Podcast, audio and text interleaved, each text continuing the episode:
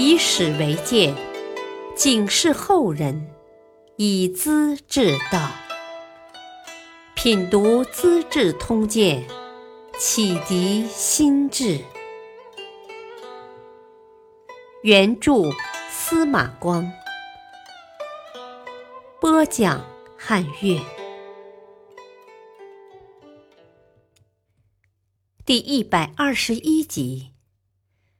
桓温谈荆州肥牛，谢安爱忧游东山。有一年，桓温讨伐占据许昌的姚襄，他从江陵起兵，一直打到大河黄河边上，和部将登上高大的楼船，眺望中原大地，那无边无际的平原。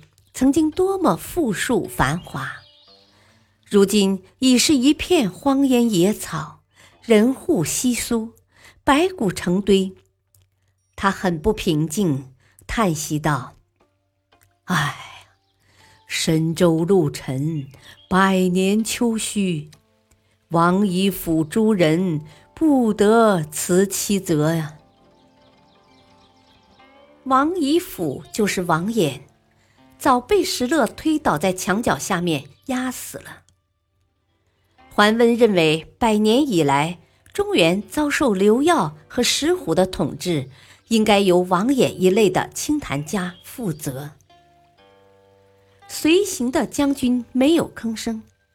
桓温以为自己眼光深远，众人佩服，自豪之情在胸中激荡。忽然。济世参军袁弘脱口而出，说了一句话：“啊，国家的气运有兴有衰，未必就是某几个人的错。”这话当然有些道理，只是太直率，当着众人的面，桓温的面子很下不了台。桓温勃然变色。口里却慢条斯理的说出一段小故事。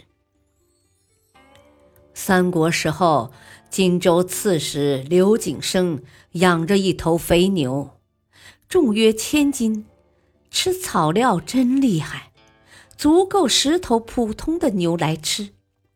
可拉车呢，比一头老母牛还差劲儿。曹操打下荆州，拉出来杀掉。犒赏给了军队，啊，这太有意思了。袁弘听罢，不觉面红耳赤。原来桓温听不得反对意见，借肥牛的故事警告袁弘：“我把你养着，给你吃你就拼命吃，让你玩你就好好玩，可别说些废话，小心我把你宰了。”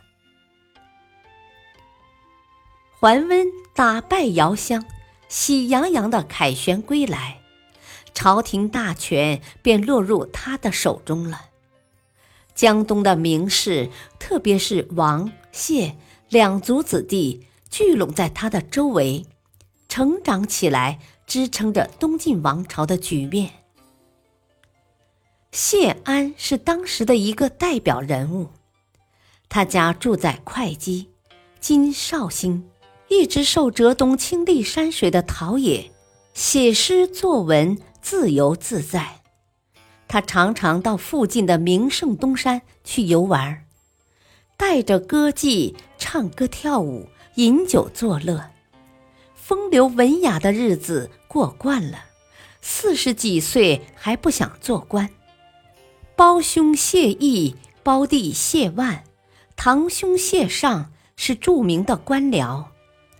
这些人都很聪明，比如谢尚，八岁时跟父亲出门做客，主人喜爱他，夸奖道：“啊，这孩子真了不起呀，怕是我们座上的颜回呢。”谢尚听了，应声答道：“啊，坐无仲尼，焉别颜回？”是呀，只有孔圣人。才能识别颜回。现在客人里边没有孔子，又怎能看出我像颜回呢？口里说的诙谐机智，内心也有点得意，的确非同凡响。谢安的夫人是名士刘岩的妹妹。看到谢家兄弟都当官只有谢安冷清清的劝道：“啊，真正的男子汉大约不会像你这么过日子吧？”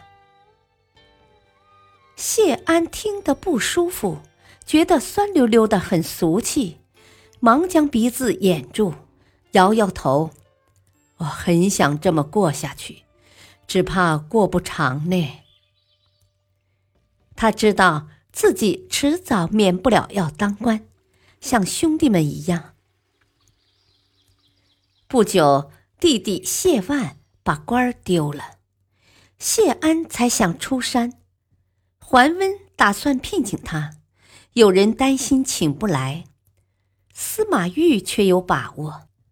啊，谢安游玩都带歌妓，快乐跟别人同享，当然也会替人排忧解难的，一定请得出来。果然，他接受召聘，当了桓温的司马，受到特别尊重。谢毅的儿子谢玄，王导的孙子王寻，都是桓温的部下，风度高雅，谈吐不凡。桓温很器重，夸奖道：“啊，谢玄四十岁要当统帅，用毛仗节，坐镇一方；王寻也要做黑头公的，都是稀世之才呀。”黑头发的青年人做到三公，当然是有作为的宰相了。王寻当主簿，西超做参军，都是桓温经常咨询的人物。大将军府中传出几句口号：“然参军，短主簿，能令公喜，能令公怒。”西超胡子浓密，王寻个头很矮，他们说话做事能干，计谋出得好，意见提得真。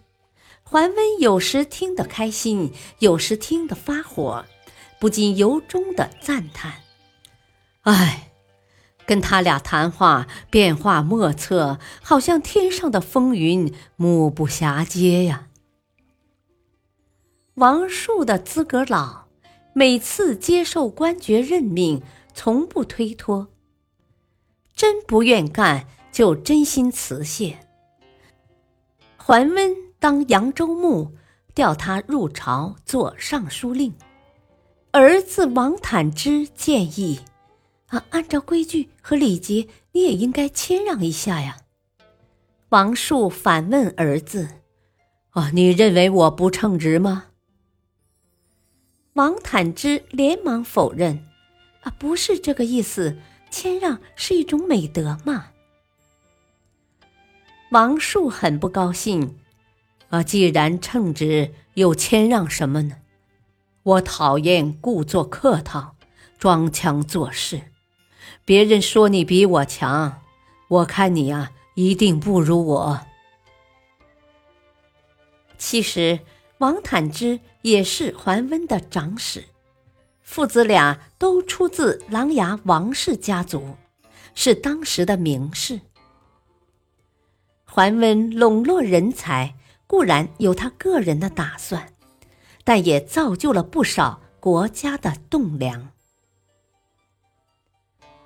感谢收听，下期播讲段飞人死留清白。吴王出奔不内讧，敬请收听，再会。